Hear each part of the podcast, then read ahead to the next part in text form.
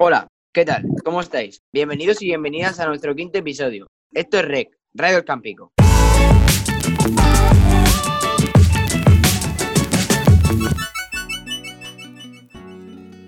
Hoy es viernes 8 de mayo de 2020, día 53 desde que se decretó el estado de alarma el pasado 14 de marzo en España por la pandemia del coronavirus.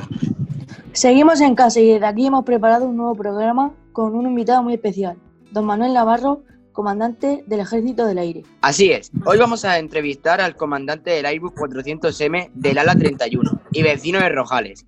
Antes de nada, Manuel, nos gustaría darle la bienvenida a REC y agradecerle que haya podido sacar un hueco para estar con nosotros. Muchas gracias a vosotros, encantado de estar aquí.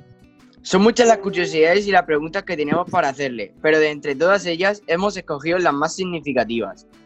¿Qué le motivó para convertirse en piloto de las Fuerzas Aéreas? ¿En qué base se formó para serlo? Buenos días. Pues bueno, la motivación para convertirme en piloto pues eran las cosas que me hacían ilusión cuando estaba estudiando, ¿no? Yo inicialmente cuando estaba acabando el bachillerato y estudié, hice la PAU, la prueba de acceso a la universidad, eh, mi idea era estudiar arquitectura y de hecho me prematriculé en arquitectura, pero realmente no, no, era lo que me llenaba, ¿no? Yo siempre había querido volar, ser piloto, me gustaban mucho los deportes eh, que cargaban de adrenalina y finalmente, después de pensármelo y gracias a los consejos de un amigo que ya estaba dentro del mundillo, pues decidí intentar convertirme en piloto de las Fuerzas Armadas. Y lo que me motivó pues, fue eso, la ilusión por, por volar. Eh, me formé en la Academia General del Aire, que está en San Javier, muy cerca de ahí de, nuestra Vega Baja, en Murcia. Y estuve cinco años allí preparándome, estudiando una carrera y al mismo tiempo aprendiendo a volar. ¿Qué fue lo más difícil de su carrera? Lo más difícil de la carrera, sin duda, fue el cambio de vida. Yo pasé de ser un chaval como vosotros, estar ahí en casa de mis padres, jugando, saliendo con mis amigos, eh, viviendo despreocupado, a ingresar en una academia militar. ¿no? El cambio fue muy grande, porque tenía que acostumbrarme a la disciplina, a los horarios, a no poder hacer lo que quería, etcétera, etcétera. Entonces, eh, seguramente el cambio de vida que sufrí cuando ingresé en las Fuerzas Armadas fue, fue lo más duro. Ahora es usted jefe de un escuadrón de vuelo con unos 20 pilotos y 8 aviones a su cargo. ¿Cómo ha conseguido llegar hasta ese punto? ¿Cuáles son las tareas que desempeña en su día a día? Bueno, pues llegar hasta este punto ha sido a través de, del esfuerzo de, y el trabajo diario eh, y haciéndome viejo, que es lo que, lo que hace falta. Eh, en mi trayectoria he pasado por varios escuadrones de vuelo, en otros empleos, en el de, los de teniente y capitán, que son los empleos anteriores al de comandante, eh, esforzándome en todos ellos e intentando ser eh, lo mejor posible, intentando desarrollarme lo máximo. Eh, ¿Qué implica el trabajo diario? Pues el trabajo diario es tener mucha responsabilidad, porque tengo ocho, ocho aviones a mi cargo, mucha gente a la que tengo que, organizar que no mandar, porque mandar mando poco, organizo más bien. Eh, entonces intento pues eh, que todas las misiones que nos eh, adjudican salgan bien. E intento administrar el entrenamiento que tenemos para que todos mis pilotos estén bien entrenados y gestionar el resto de gestiones burocráticas o papeles que nos llegan a la unidad. yo soy, digamos, el filtro que selecciona en qué trabajamos más y en qué trabajamos menos, ¿no? Entonces ese es eh, mi labor principal, coordinar y que la gente trabaje de la forma más efectiva posible. ¿Cuál ha sido la misión más difícil a la que se ha enfrentado? ¿Alguna vez ha tenido por su propia vida en alguna de ellas? Bueno, me he enfrentado a misiones complicadas. Temer por vida, pues he tenido alguna vez algún sustillo. En, no te da tiempo a temer por tu vida, no te da tiempo a, hacerlo, intentar hacer lo que tienes que hacer para resolver el problema que tienes. La verdad es que piensas poco en, en si te va a pasar algo grave o no. Piensas en salir de ese problema, aterrizar y, y no, que, no llegue a más eh, la emergencia o la situación en la que estás involucrado. Eh, la misión más difícil a la que me he enfrentado, bueno, pues eh, me he enfrentado a muchas misiones difíciles, pero algunas de ellas eh, las recuerdo complicadas durante la guerra de Libia en el 2011. Vosotros tendríais tres o cuatro años a lo mejor, en el 2011, eh, estuve en la guerra de Libia y volando con un avión que hacía de, de avión cisterna, es decir, nosotros llevábamos combustible que le dábamos a otros aviones. Y por la zona en la que estábamos eran, ah, teníamos misiones en las que había muchas tormentas. Entonces eh, eran misiones muy complejas porque estábamos volando dentro de tormentas o muy cerca de ellas y al mismo tiempo intentando dar combustible a aviones que tenían que hacer otras misiones dentro de territorio hostil, no dentro de donde estaban los malos, por así decirlo. Y eran misiones estresantes y con una carga de trabajo muy, muy. Había, tuvimos varias complejas en, ese, en esa época. Hemos visto y leído que usted fue uno de los participantes en la misión de repatriación del barco español Playa de Baguio, secuestrado en Somalia en 2008. ¿Nos podría contar brevemente qué ocurrió y qué hizo el ejército español? Bueno, pues en 2008 eh, la piratería en Somalia estaba muy activa y secuestraban muchos barcos, no solo españoles. Había barcos ucranianos, barcos griegos, había muchos barcos secuestrados en una zona que las tenían todos secuestrados en la zona. Luego los gobiernos, a través de sus negociadores, etcétera, pues conseguían que liberasen a, los tripulantes previo pago o ofreciendo otros, otros servicios.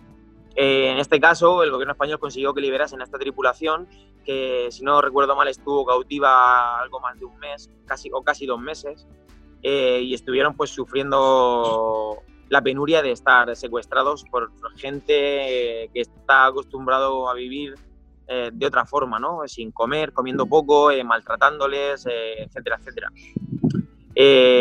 recuerdo de esa misión que llevamos a los familiares para que se reencontrasen con ellos y al mismo tiempo fuimos a recoger también a los, a los tripulantes del barco que estaban, que estuvieron secuestrados. Y bueno, eh, tanto en las caras de los familiares como en las caras de los secuestrados, la verdad es que fue una misión muy emocionante y nos ayudó, ese tipo de cosas te ayudan a ver un poco la importancia de las cosas, ¿no? Cuando estás en casa no lo valoras, pero cuando estás por ahí te pasan algunas circunstancias, pues el día a día se valora mejor. Uno de los titulares que hemos podido leer durante estas semanas de confinamiento por el COVID-19 ha sido que un avión, el A400M del ejército, parte hacia China a por toneladas de material sanitario. Usted ha sido el comandante de ese Airbus, ¿no? Probablemente haya sido una de las misiones más importantes y decisivas por el simbolismo de ese viaje. ¿Nos podría contar cómo surgió y cómo se desarrolló esa tarea? Sí, eh, bueno, así ha salido en muchos medios, me habéis visto en televisión, me he hecho casi famoso por, esta misión, pero bueno, tengo, que decir que realmente es una más de las misiones que hacemos día a día. Esta ha sido de especial importancia por la situación en la que estamos, por la importancia de la carga que traíamos a bordo y también un poco por la urgencia con la que surgió la misión. La verdad es que nosotros estábamos en casa y nos llamaron eh, que había que ir a China a recoger material con muy poquito margen de acción, con tres o cuatro días. Eh, ¿Qué hicimos? Pues subir automáticamente al trabajo toda la tripulación para empezar a planear el vuelo, empezar a gestionar todos los permisos necesarios, eh, empezar a estudiar la ruta, eh, ver qué posibles campos teníamos para hacer escalas intermedias, ya que nuestro avión no llega directamente hasta China. Y bueno, pues con el esfuerzo de toda la tripulación y la coordinación conseguimos hacer un planeamiento bastante bueno, analizando bastante bien todos los aeropuertos, eh, la meteo, las distintas carreteras que teníamos que seguir, porque en el aire también tenemos carreteras, aunque, aunque parezca que no. Eh, intentando estudiar también un poco la cantidad de material que era lo que no se sabía que teníamos que traer para dilucidar si podíamos asumir ese volumen de, carga. Y bueno, después de mucho trabajo eh, surgió la misión. Como sabéis, tuvimos que tomar en, en Rusia, en medio de la estepa rusa, que estaba todo nevado. Recuerdo que el paisaje era espectacular. Si quiere, Fran, le puedo pasar alguna fotillo que eran chulísimas. Y bueno, pues después de 18 horas de vuelo a la ida y otras 18 20 a la vuelta, pues eh, conseguimos llevar a cabo la misión y terminamos muy satisfechos. Fueron 60 horas, casi dos días y medio largos, en los que dormimos muy poco, dormimos 8 horas en el avión y, y luego otras 3 o 4 horas en el avión, pero bueno, es nuestro trabajo estar presentes y hacer este tipo de misiones cuando las cosas se complican, ¿no? Para eso nos entrenamos. ¿Y qué material fue el que trajiste? Nosotros trajimos eh, test rápidos. Los primeros test rápidos que llegaron a España fueron a través de, nuestro avión. Y trajimos alrededor de 3 millones de test rápidos, creo recordar, unos 13.000 kilos de, de test rápidos. Probablemente ahora más que nunca su tarea ha sido fundamental, ya que la repercusión de esta misión ha sido enorme. ¿Cómo se lleva eso? Bueno, pues la verdad es que me vi un poquito sorprendido por la repercusión de la misión. No me lo esperaba, ya que, como os había dicho, para nosotros fue una, una misión más, ¿no? Nosotros siempre planeamos y estudiamos todas las misiones eh, exhaustivamente para estar seguros de lo que hacemos y, y, no fallar, o fallar lo menos posible. Eh, me sorprendió mucho la repercusión porque, claro, cuando llegué, pues bueno, me llamaron de muchas televisiones que querían hacer entrevistas, de periódicos, etcétera, y la verdad es que nosotros estamos acostumbrados a trabajar en el anonimato. No estamos acostumbrados a dar entrevistas ni a eh, escribir en artículos, en revistas, eh, etcétera. Por lo que, bueno, intenté llevarlo lo mejor posible. He intentado mostrarme tal y como soy eh, delante de las cámaras ¿no? y en las entrevistas. Y bueno, todo ha ido bien. Yo creo que llevándolo con normalidad, todo se puede llevar bien. Hablando ahora en un plano más personal, ¿qué es lo que más echa de menos de su tierra cuando está de misión? Supongo que la familia y la comida, ¿verdad? Bueno, he hecho muchas cosas en falta de mi tierra. El buen tiempo, lo primero. La comida, el arroz con conejo de mi madre, lo segundo, ¿no? Y luego yo veraneo también ahí en la mata, como bien ha dicho Fran, y pues la playa y el mar lo he hecho mucho de menos, ¿no? He muchos años de en Madrid, ahora llevo ya dos años y algo aquí en Zaragoza. Y bueno, pues he hecho mucho de menos el buen tiempo, el mar y sobre todo disfrutar de, los amigos, ¿no? Tomarme una Coca-Cola con ellos, eh, echar una partida de pádel o hacer cualquier cosa con los amigos. Cuando estamos trabajando, pues estás trabajando. Pero bueno, a todo te acostumbras. Por suerte tengo aquí a mi familia, tengo a mi mujer y a mi hija aquí conmigo, que ya son una buena compañía. Seguro que entre misión y misión tendrá algo de tiempo libre, ¿verdad? ¿Qué le gusta hacer? ¿Qué aficiones tiene? Pues la verdad, sinceramente ahora tengo poco tiempo libre. Tengo menos del que me gustaría. Pero me gusta mucho hacer kitesurf hago kitesurf y ahora aquí en Zaragoza, que es una zona en la que hace mucho viento, por suerte tenemos un pantano aquí cerca donde nos dejan hacer kitesurf y es espectacular el sitio. Así que cuando mi mujer me deja y tengo tiempo, cojo la tabla, cojo la vela y me voy a navegar. Y también otra de mis pasiones es jugar al golf, que me la traigo desde Alicante, desde que era pequeño, empecé a jugar al golf ahí en La Marquesa. Desde aquí les mando un saludo a mis amigos de La Marquesa, que es un campo de golf que está en Rojales y es un deporte que he practicado desde que tenía 10 años pues bueno, entre el golf y el kitesurf y me gusta mucho también, tengo que decir, trastear con motores, con cualquier cosa. Entonces ahora estoy haciéndome un car, eh, hace poco le he construido una motillo eléctrica a mi hija, pues aficiones, ¿no? Es un poco, intento entretenerme con las cosas que más me gustan, que son mancharme las manos de grasa y salir a hacer deporte. Y ya para acabar, imagínese, don Manuel, que un compañero nuestro en el instituto o cualquiera de las personas que nos escucha quiere ser o sueña con convertirse en piloto de las fuerzas aéreas como usted. ¿Qué recomendación le daría o qué paso debería seguir? Bueno, eh, lo que le recomiendo, lo que os recomiendo a todos es que persigáis vuestro, no, vuestros sueños, sino las cosas que queréis realmente hacer.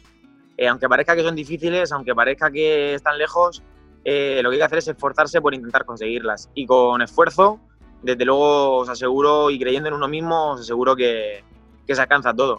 El que quiera ser piloto en las Fuerzas Armadas o, marinero o del ejército de tierra para llegar tanques, bueno, pues eh, lo que tiene que hacer es estudiar bastante, tiene que aprovechar bien el tiempo durante el bachillerato, la, la nota de corte que piden es bastante alta, creo que está alrededor del 12 de media, entonces, pues nada, que se esfuerce por conseguir sus objetivos, ¿no? Yo tuve suerte de conseguir los míos y la verdad es que estoy súper satisfecho de mi trabajo, no tengo un trabajo precioso. Eh, cuando despegas y vas por encima de las nubes o entre las nubes, eh, ves paisajes increíbles por el mundo, he viajado por todo el mundo. Bueno, pues eso ha sido gracias a, mi esfuerzo.